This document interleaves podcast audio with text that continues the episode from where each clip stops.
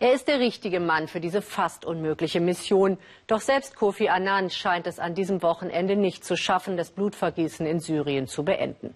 Seit einem Jahr führt Präsident Assad Krieg gegen sein eigenes Volk mit unvorstellbarer Grausamkeit auch gegen Frauen und Kinder. Und der Westen, er schaut ohnmächtig zu. Nichts kann Assad und seine Truppen bislang stoppen. Russland und China blockieren den UN-Sicherheitsrat und im Westen herrscht Ratlosigkeit.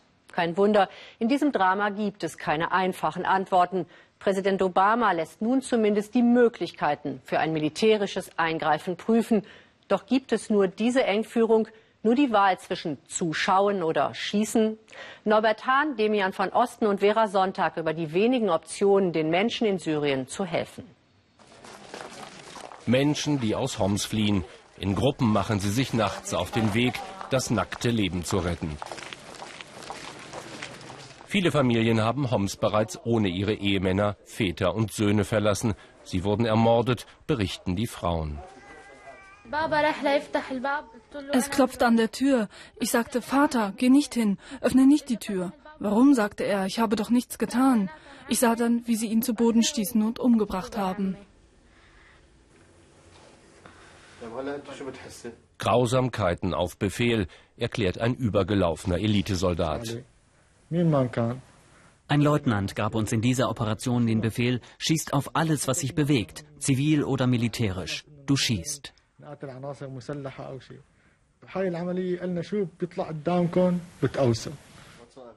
Die Welt streitet. Welche Auswege gibt es aus dem syrischen Drama? Der Westen hofft vor allem auf die Diplomatie. Die gab es an diesem Wochenende zuhauf. Kofi Annan in Damaskus treffen mit Syriens Staatschef Bashar al-Assad. Einmal mehr konnte sich Assad im Staatsfernsehen als gesprächsbereiter Landesvater geben. Einmal mehr ist aber auch ein UN-Vertreter in Damaskus abgeblitzt. Kofi Annan steht am Ende mit leeren Händen da.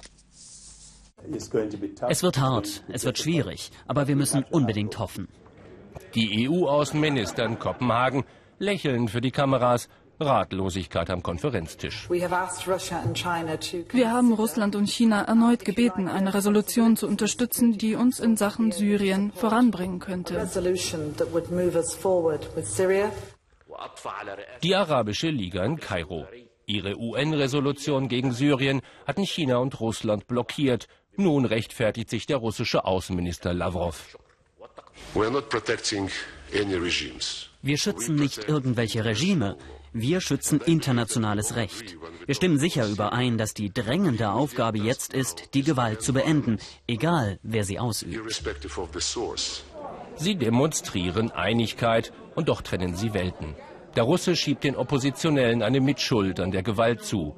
Der katarische Außenminister Jassim Athani will sie dagegen bewaffnen. Droht das Ende der Diplomatie durch Bewaffnung oder Luftschläge? Straßenkampf in Idlib in Nordsyrien. Dieses Wochenende rückte die Armee in die Stadt ein. Es droht neue Gewalt an Zivilisten wie zuvor in Homs.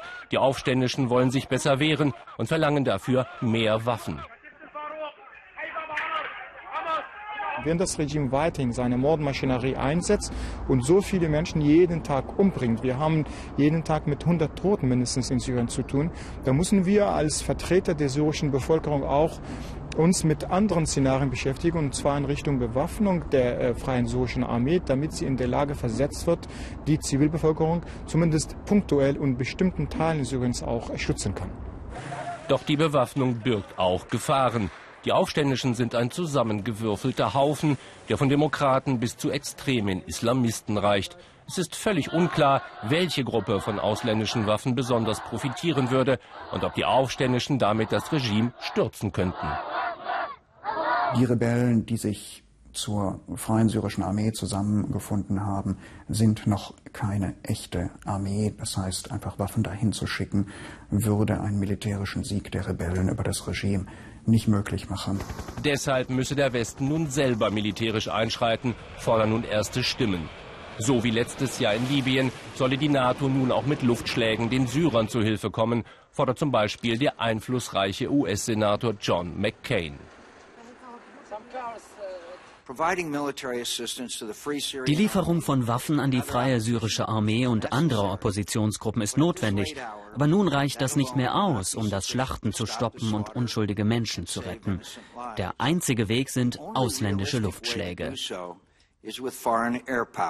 Doch die Lage ist kompliziert. Ein Militäreinsatz würde Syriens Verbündeten Iran reizen und auch den Assad-treuen Libanon in die Krise hineinziehen. Für Israel ist ein instabiles Syrien ein großes Sicherheitsrisiko. Und Saudi-Arabien und Katar haben eigene Interessen. Sie möchten dem Iran seinen einzigen stabilen Verbündeten in der arabischen Welt nehmen. Man sollte sich sehr klar sein, dass es ein, eine militärische Involvierung für billig nicht gibt. Und man sollte sich zweitens darüber klar sein, dass, wenn man von außen militärisch interveniert, man auch eine gewisse Verantwortung dafür übernimmt, das Land hinterher zusammenzuhalten und nicht in einen Bürgerkrieg ab, abgleiten zu lassen. Wenn Bewaffnung oder Luftschläge eine Sackgasse sind, bleibt als kleinster gemeinsamer Nenner die Forderung nach humanitärer Hilfe. Die Menschen in den umkämpften Städten brauchen dringend Zugang zu medizinischer Versorgung. Und das ist längst nicht alles.